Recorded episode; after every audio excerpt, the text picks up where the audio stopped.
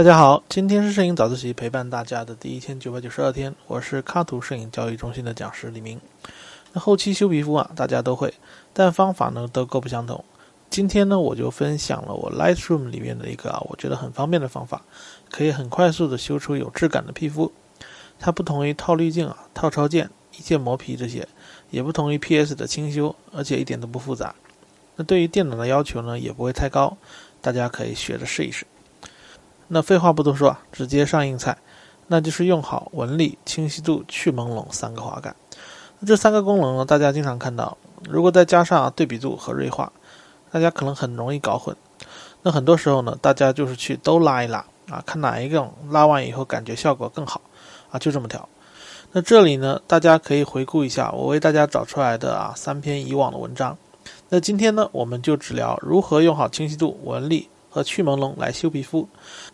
这个方法最大的好处呢，就是只在 Lightroom 就可以使用，简单高效，而且可以批量处理啊，不用进 PS。那先科普一点知识啊，一幅图像的信息啊，按明暗关系来分，可以分为高光、中间调、阴影三大区域。那这个比较好理解啊，看直方图就可以知道。但还可以呢，从频率关系来分啊，可以分为高频、中频。低频三种情况，那通常呢，图像中反差小的区域呢，比如云、烟，细节相对较少，称之为低频区域。那反差大的区域呢，一般就是物体的外轮廓、结构等有明显的边缘与强烈的对比，那我们称之为高频区域。那物体表面区域呢，常常有大量的纹理细节来表现物体自身的质感，那我们一般称之为中频区域。啊，科普完毕，好，有点小复杂，但大家可以多看几遍。大致清楚这个框架就可以。这里我直接说 Lightroom 里面的操作。那先说清晰度这个功能，它和对比度的关系呢，可以大致描述为它是调整局部的对比度。那哪些局部呢？从明暗关系来分呢，就是中间调的部分；从频率关系来分呢，就是高频和中频的区域，也就是边界和结构这些地方的反差。用在人脸上呢，那就是人脸的脸部结构、五官结构、色斑、青春痘、皱纹、毛孔、毛发啊，大致这些。那看取名就知道，如果我们提高清晰度的拉杆，那么这些结构和边界就会变得更加清晰。在风光照里边会经常用到啊，比如提升石头啊、草地的质感。那但如果我们要调整皮肤的质感，肯定是希望降低这些皮肤瑕疵的。所以当我们直接降低清晰度。这个时候呢，我们发现啊，虽然皮肤瑕疵减少了，但人脸的结构也变得不清晰了，不那么立体了，甚至类似于直接加滤镜的效果。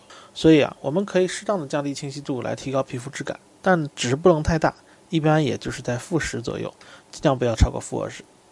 那接下来呢，纹理这个模块就要出场了，它是调整皮肤质感的王牌，而是二零一九年才在 LR 上升级的功能啊，虽然是叫纹理。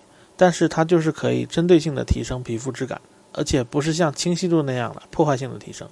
它主要调整的是画面的中间调区域的中频区域，也就是皮肤的色斑、皱纹、毛孔这些表面细节。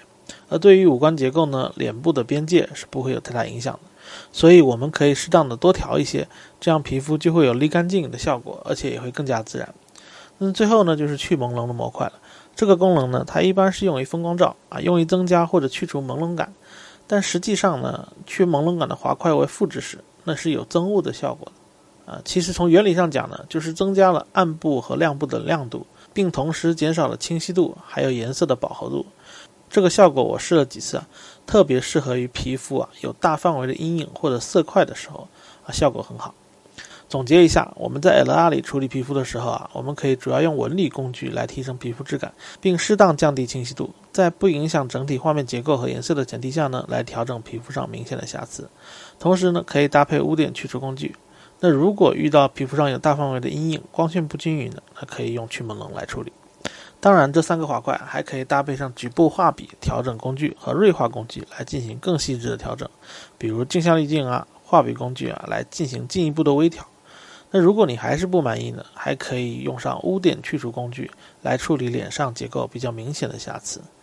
那下面呢，就是我用 LR 处理的人像效果啊，几分钟就可以搞定，而且只需要在 LR 里边举行，完全不用用到 PS。这对于纪实作品呢，或者对于拍摄效率比较高的活动照是非常适用的。那目前呢2022的 LR 还升级了一些局部的调整功能，还加入了蒙版等功能。那对于细节的调整也更加强化了，大家可以去试一试。那这里呢，我多提一个问题，其实，在调整清晰度、对比度、纹理、去朦胧、锐化这些功能啊，因为调整了明暗关系，所以对于画面的颜色其实也会有影响的。那大家觉得哪一个对颜色影响最大，哪一个又影响最小呢？欢迎大家在下方留言，下次有机会我再跟大家聊一聊。那如果等不及呢，也可以报名我们的网易云课堂的课程，自己去找找答案。毕竟我们不是只想要一个答案嘛，而是希望在有人指导下系统的学习知识，这样才能够快速的提升摄影水平，拍出自己喜欢的照片。好了，今天就先聊到这。今天是摄影早自习陪伴大家的第一千九百九十二天，我是李明，每天早上六点半，微信公众号“摄影早自习”，我们不见不散。